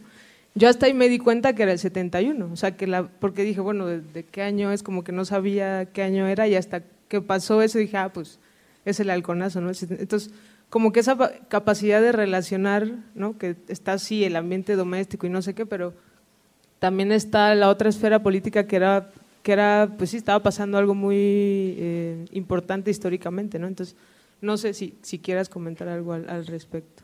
No, sí, está muy interesante tu pregunta. De hecho, es una de las, o sea, una de las cosas que más me ha interesado, eh, vamos a decir, estudiar o pensar en relación a Roma, tiene que ver con esa dialéctica entre lo personal y lo político y hasta qué medida lo personal es político. Esa consigna o esa idea de lo personal como, como algo político, de la dimensión política de lo personal, de hecho es una idea que la llevan o la, o la traen a colación, es como decirlo, eh, las feministas en los 70 justamente, ¿no? Cuando empiezan a reivindicar que tu vida personal tiene una dimensión política y puede incidir en la vida política pública, vamos a decirlo de esta manera. Eh, de hecho, hay un famoso ensayo de los 70 de una feminista estadounidense de la que no me acuerdo ni me voy a acordar el nombre ahorita, pero que se llama así, Lo personal es político. Eh, y me parece interesante que sea justamente desde el feminismo, ¿no? desde donde se plantea esta noción, y luego el mismo feminismo ha ido dejando de lado, o no se ha ocupado mucho, del tema de la maternidad.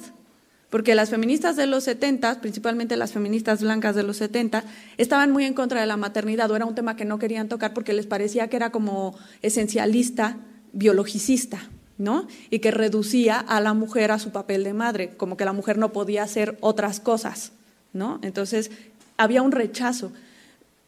Y un rechazo también a pensar la maternidad, ¿no? O pensar en la maternidad. Y sin embargo, por ejemplo, hemos visto de los 70 para acá como un montón de subjetividades, vamos a decir, no hegemónicas, ¿no?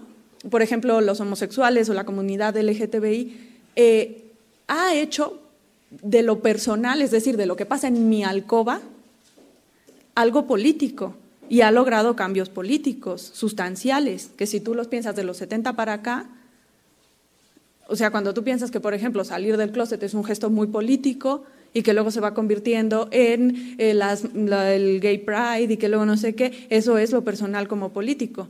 Entonces se ha ido desde otras subjetividades y se ha hecho y, de la, y desde el punto de vista de la maternidad llega muy tarde, muy, muy tarde.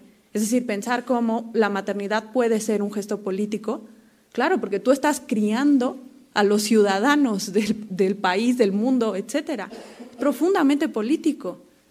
Lo típico que dice todo el mundo, los machos mexicanos los hacen las mamás. Bueno, entonces es profundamente político. Y sin embargo, la sociología, la, o sea, la, sociología, las feministas, no sé qué, no, no se ha pensado tanto la maternidad, creo yo, como debería pensarse, ¿no? En ese, por ahí, me parece muy interesante, sí. Y la secuencia del halconazo, por favor, lleguen a su casa y véanla. En ese sentido es súper emblemática.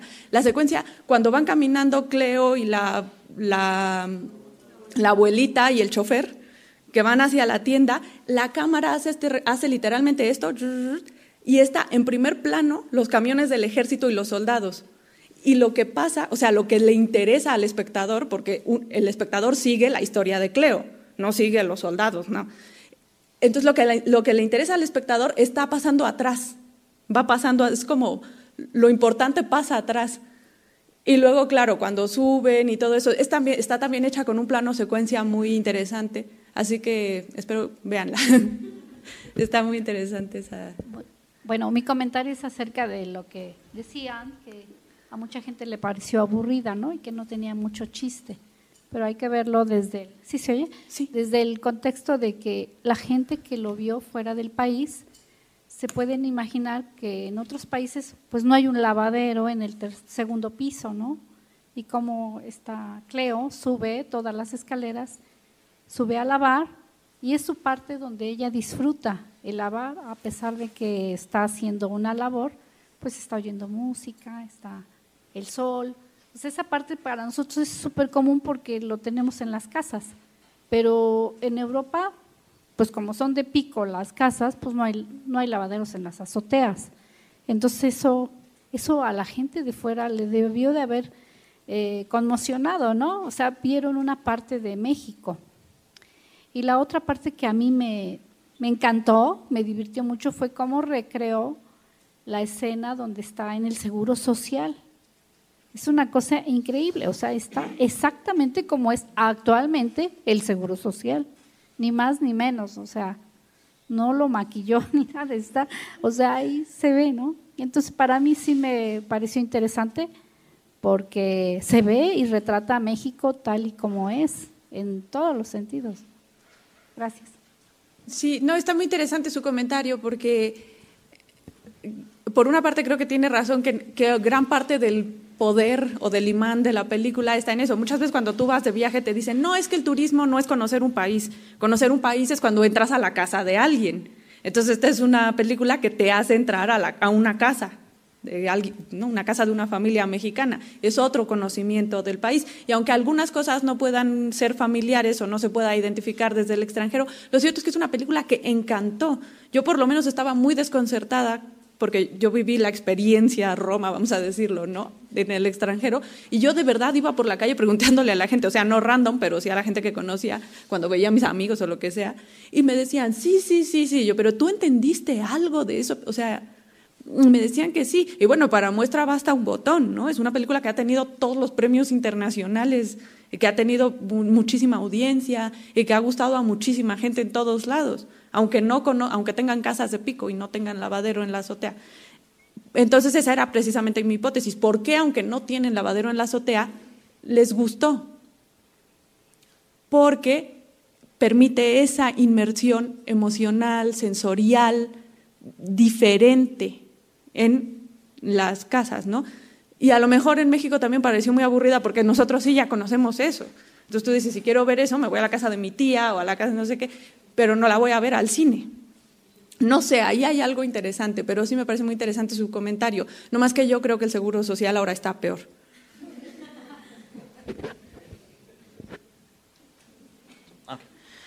Hola, ¿qué tal? Este, bueno, yo hacía un comentario sobre pues, las críticas de la película. Por ejemplo, en lo personal, eh, aplaudo mucho todo el trabajo que hizo Cuarón me da gusto todo el reconocimiento que se le dio, que por fin, este, pues una chica indígena rompimos como que los estereotipos, ¿no? Igual muchos extranjeros vienen, oye, ¿y por qué pues en México, en la televisión, en los comerciales, en los anuncios, no ves a gente, pues indígena, ¿no? Siempre es gente blanca que pues no representa en su totalidad al país, ¿no? Es una pequeña parte. Entonces, bueno, eso está, está muy, eh, muy bien de la película. Eh, pero también yo siento que se dio un fenómeno en el país entre los cineastas en que si decías alguna, o si le hacías una crítica a la película, ¿no? Ya te tachaba de muchas cosas, ¿no? Y pues digo, también esa, eso no sé, como que no sé, siento que en el país, eh, digamos que lo que pasa es que si no haces cine de cierta manera, que si no, si, por ejemplo, ¿no? Si no lo haces de la manera idealizada de lo que es la familia, de cómo debe de ser las conductas de las personas, también, ¿no? Te, te arrasan, ¿no? No, como que en, México no se puede dar a veces, siento ese, pues esa diversidad que en otros países, pues sí, ¿no? Sí se da. Y siento que afecta un poquito como al, bueno, con respecto al título del, del de la plática, bueno, de la charla, que, pues cuál sería el futuro, ¿no? Del cine en México, pues está un poquito difícil porque si no, te digo, sigue unos ciertos cánones, pues como que tu cine no es bueno, etcétera, etcétera. Como pasó con este Buñuel, ¿no? Que presentó este Los Olvidados y pues para mucha gente incluso fue una ofensa, ¿no? Porque él lo presenta como que de otra manera, desde otro punto de vista, etcétera, etcétera, ¿no? Entonces, este pues no sé, a mí me pareció un poco curioso eso que pues los críticos, si no decías algo bueno sobre la película, pues, pues muy mal, ¿no? Y este. Y bueno, por ejemplo, también otra cosa que me, llamó mucho la atención en el país es que pues surgió esto de que, no, pues la gente decía, no, en México no hay este, racismo, solo es clasismo y precisamente la película vino a demostrar eso, ¿no? Con los comentarios posteriores a la película, de que pues sí, se dio muchos, se hicieron muchos comentarios racistas, ¿no? Hacia, hacia, pues hacia Cleo y hacia, en general, ¿no? La gente indígena.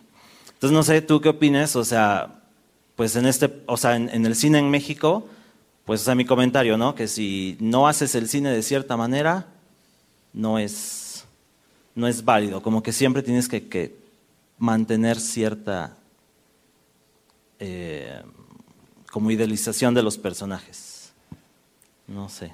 Mm, no sé hasta qué punto la verdad estaría de acuerdo, porque si, si te pones a pensar, por ejemplo, en la época del cine de oro, eh, cine mexicano, de la época de oro del cine mexicano, o el cine de ficheras, o no sé qué, como periodos en los que si no hacías, como dices tú, cine de cierta manera, si no era el género de comedia ranchera, este, pues no, nomás no entrabas, ¿no? o el cine de bueno, puras películas de Fischer, Los Hermanos Almada, Los Hermanos Almada. Sin embargo, hoy tienes películas como Roma, eh, no hay que olvidar que es una película. Todo mundo, este fenómeno de la cinematografía nacional es súper interesante porque todo el mundo dice el mejor momento del cine desde la época de oro, no sé qué, ta, ta, ta. Lo que nadie dice es que los, los tres grandes del cine eh, se hicieron en Hollywood o sea, hicieron la parte power de su carrera en Hollywood. Y las películas por las, o sea, muchas de las películas por las que han ganado premios y que ta, ta, ta, son producciones estadounidenses. No, son, no son producciones mexicanas, es decir, no se hacen con dinero mexicano. Eh, pero por otra parte es cierto que en estos momentos en México hay, aunque estamos muy lejos de ser la escena que, que quisiéramos ser o que deberíamos ser o que podríamos ser, eh, teniendo talentos que se ha demostrado son sobrados. Eh, lo cierto es que tienes películas como las de Eugenio Derbez, tienes esto, tienes películas que no muestran, o sea, esto no es una idealización de México, pero ¿qué me dices de las películas, eh, por ejemplo, Eli, no sé si la conocen? Sí. Bueno, una película que triunfó también mucho en el extranjero, no sé qué, y mostraba la peor cara de México, ¿no? La cara más violenta de México, el infierno, que es la película del Bicentenario que tiró por tierra todo el ardid del Bicentenario. Eh, sí, películas que son más, más crudas, ¿no? más realistas, más incisivas que esto. Esto por lo menos es como más añoranza. Siempre puede quedar la idea de que eso fue el pasado, pero estamos mejor. No sé. Y hay esas otras, ¿no? Y, sobre, y esas también han sido películas que han sido aclamadas aquí por la crítica. Entonces es complejo es complejo. El, lo que planteas es un debate complejo. Sí, porque por ejemplo, con respecto a. Bueno, tengo entendido que los cines, por obligación, tienen que presentar cierto porcentaje de películas nacionales, ¿no? Y por ejemplo, pues películas más eh, con menos producción no se presentan, simplemente pues se están presentando siempre películas con una producción más grande, ¿no? Y que una productora las pueda. Ah, hola, buenas tardes. Tal vez, eh, como pegándole un poquito más a de tratar de explicar por qué a la gente no le gustó y de esto, tengo ciertas dudas y como cierta forma en la que vi a, Cleo como la protagonista. Siento que igual a la gente es muy fácil apoyar y estar detrás de un protagonista activo que mueve la, la- la película, ¿no? Pero siento que, o tal vez desde mi punto de vista, Cleo es una protagonista muy pasiva que no, no igual siento que no impulsa directamente la, la- a la película. Eh, entonces, eh, como que hay, tengo un par de dudas, no sé si estoy bien, o- pero siento que igual y am, es la protagonista porque tiene más tiempo la cámara con ella, pero igual y siento que un realmente el centro de sería como la relación que hay entre los diferentes personajes o incluso el, el mismo, am, como mencionabas antes, el, el- entorno ¿no? y, y- y- la situación son más el protagonista, por así decirlo, sobre, sobre como tal, Cleo. No sé, ¿qué opinas? Bueno, creo que es cierto lo que dices sobre la relación. O sea, el núcleo de la película, desde mi punto de vista, es la relación entre Sofía y su- entre Cleo y su patrona, Sofía.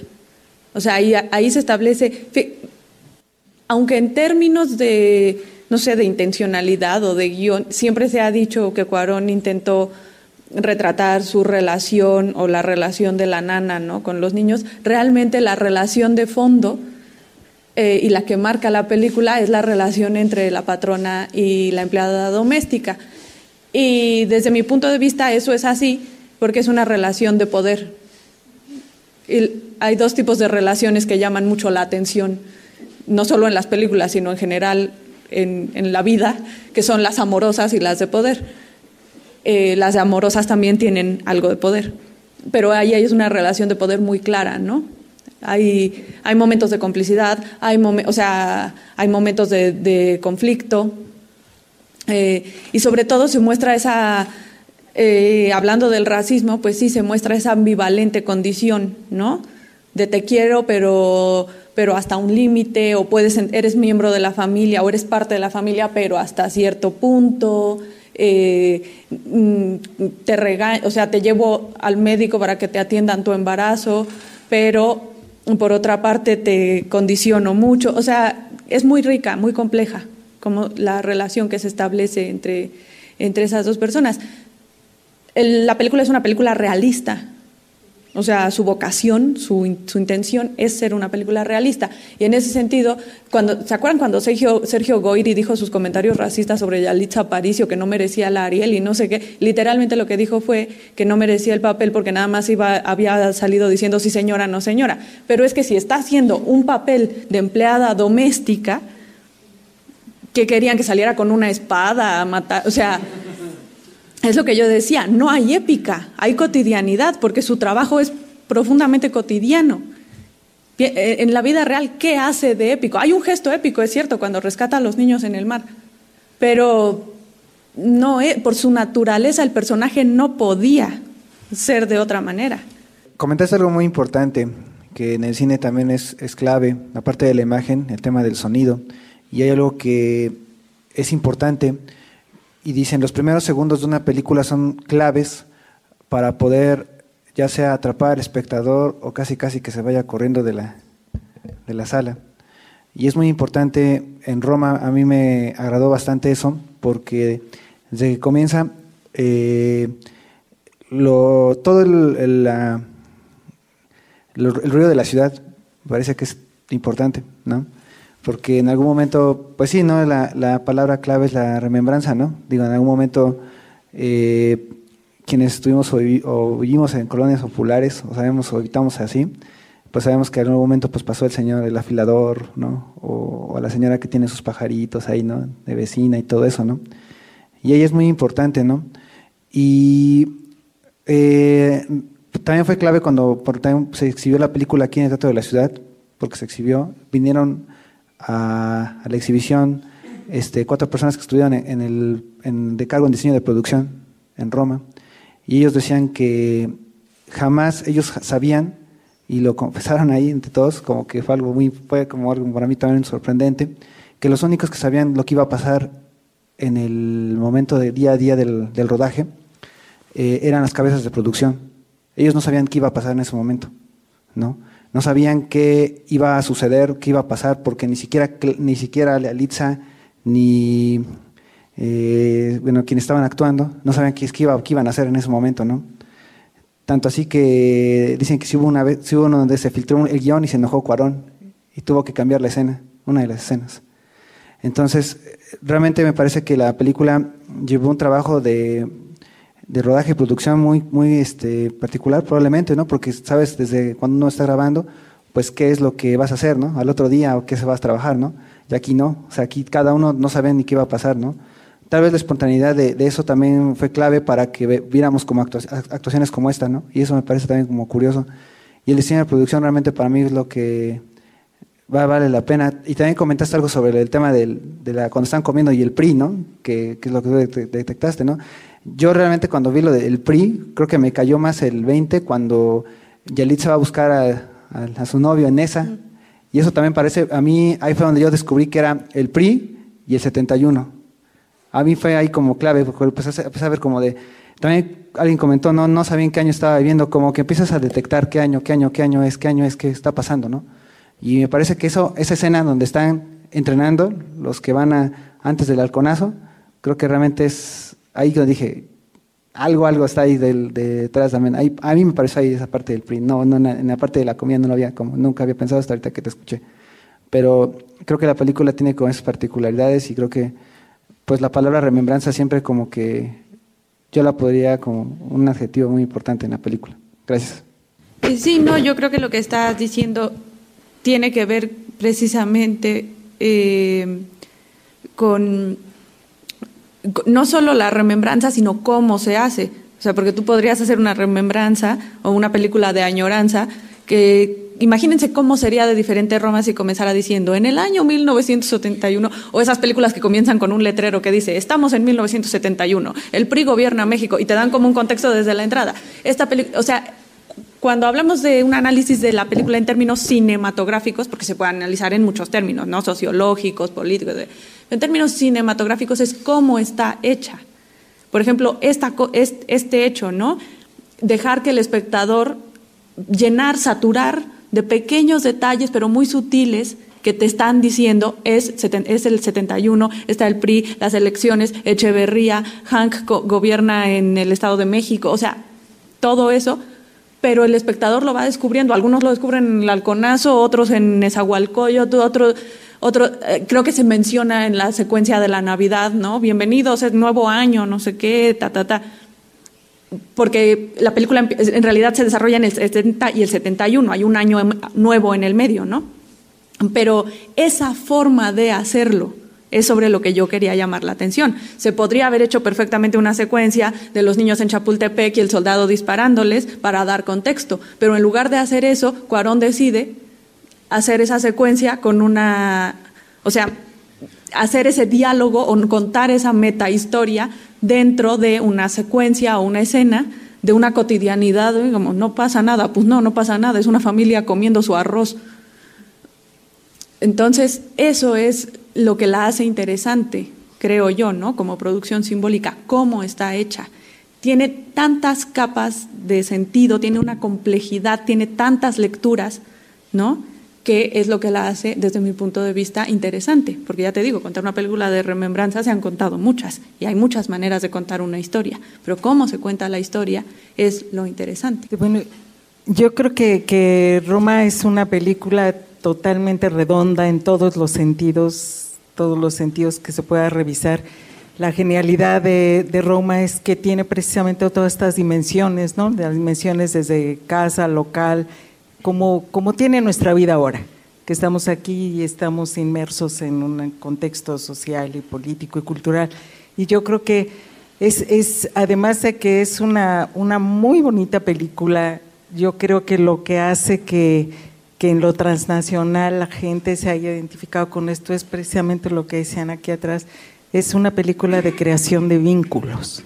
yo creo que ese es el, el punto medular de, de, de, todo el aspecto, ¿no? Desde lo que parece que son los personajes aledaños como el niño, la, la, este, el amante que no aparece, todo lo que todo lo que sucede es una película de creación de vínculos y desde ahí creo que por eso la gente se reconoce aún en otros países que no tienen la experiencia doméstica que tenemos nosotros, ¿no? O que tienen otros países también.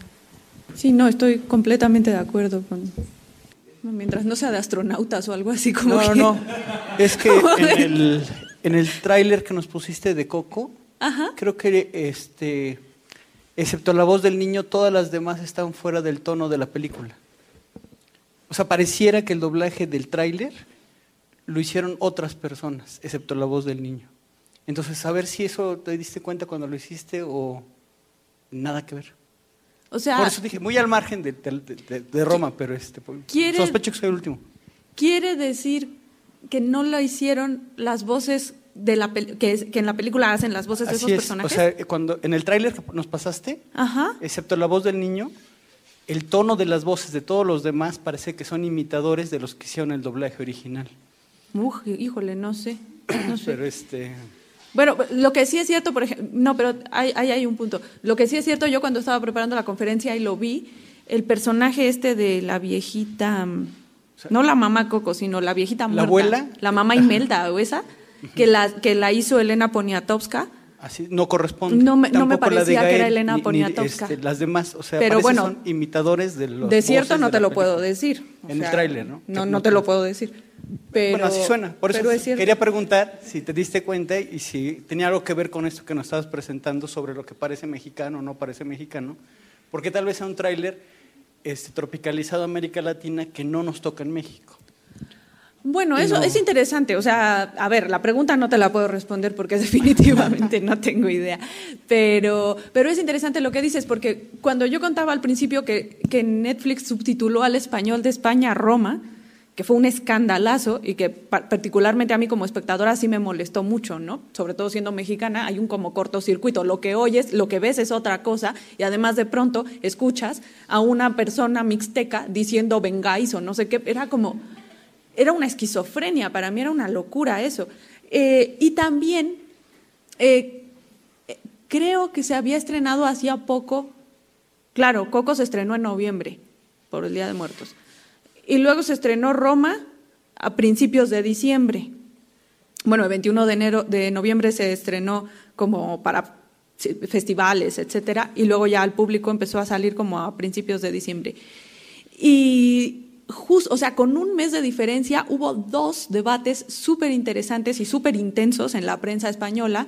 Yo estaba en España porque yo estudié mi doctorado en España y estaba muy interesada, obviamente, por ver cómo recibía el público español estas dos películas mexicanas.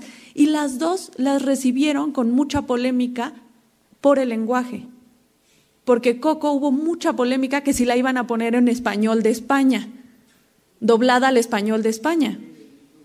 Y hubo muchísima polémica al respecto, hasta que acertadamente Disney, que insisto, nos podrá gustar o no nos podrá gustar, pero es que lo hacen bien, hacen las cosas bien. Eh, y Disney dijo, no lo vamos a, a doblar al español de España porque es ridículo que si en España entienden el español de México, y es una película de México, sobre México, no es mexicana, sobre México, pues que se vaya a presentar con, eh, eh, doblada al, al español de España. Y entonces se presentó así. Y ahí sí nadie se quejó, ni nadie nada, y entendieron perfectamente los españoles y, tuvo mucho éxito, ¿no? Y los niños, a lo mejor fue por eso, porque los niños siempre tienen la mente más abierta, eh, pues lo entendieron muy bien, pero, pero luego Roma pasó este escándalo y fue, y fue un escándalo realmente interesante, ¿no? En el sentido de que se, se salieron muchas cosas a la luz, se habló mucho del colonia, de colonialismo, ¿no? De, y de no hacer un... En realidad la discusión que había de fondo era muy interesante. ¿Por qué no quieres hacer un esfuerzo por entender al otro? Otro español, otra variante del español. ¿Por qué? Además, si el, habla hispana, o sea, es un, hay muchísima población de habla hispana, somos muchísimos los países que compartimos el idioma. Y cuando tú ves una película colombiana en México no te la subtitulan. Y cuando tú ves una película cubana que vive Dios que no hay quien la entienda, no te la subtitulan. Entonces, ¿por qué, por qué este gesto, no? ¿Y por qué cambiar cosas que se entenderían? ¿No? Yo puedo entender que Squinkle no se entienda, pero a lo mejor hay, no sé, era muy, muy complejo el debate y todo lo que salió a la luz a raíz de eso fue muy interesante. Bueno, agradecemos muchísimo la participación de la doctora Diana Cuellar en este diálogo. Ah, muchísimas gracias por su ponencia y por los comentarios y pues precisamente el análisis y la reflexión. Eh, les agradecemos que nos hayan eh, visitado esta tarde y les invitamos también a que nos acompañen al ciclo de cine que tenemos los sábados a las 5 de la tarde sobre la exposición Africaamericanos. Este sábado se presentan las películas Tambores de Agua y Soy Negro de la Costa. ¿no? Entonces el ciclo de cine un poco como en la mirada a lo que estamos eh, comentando ahora, justo acompaña la mirada o la reflexión que hace la exposición de afroamericanos sobre pues, precisamente la identidad. Gracias. Gracias. Gracias.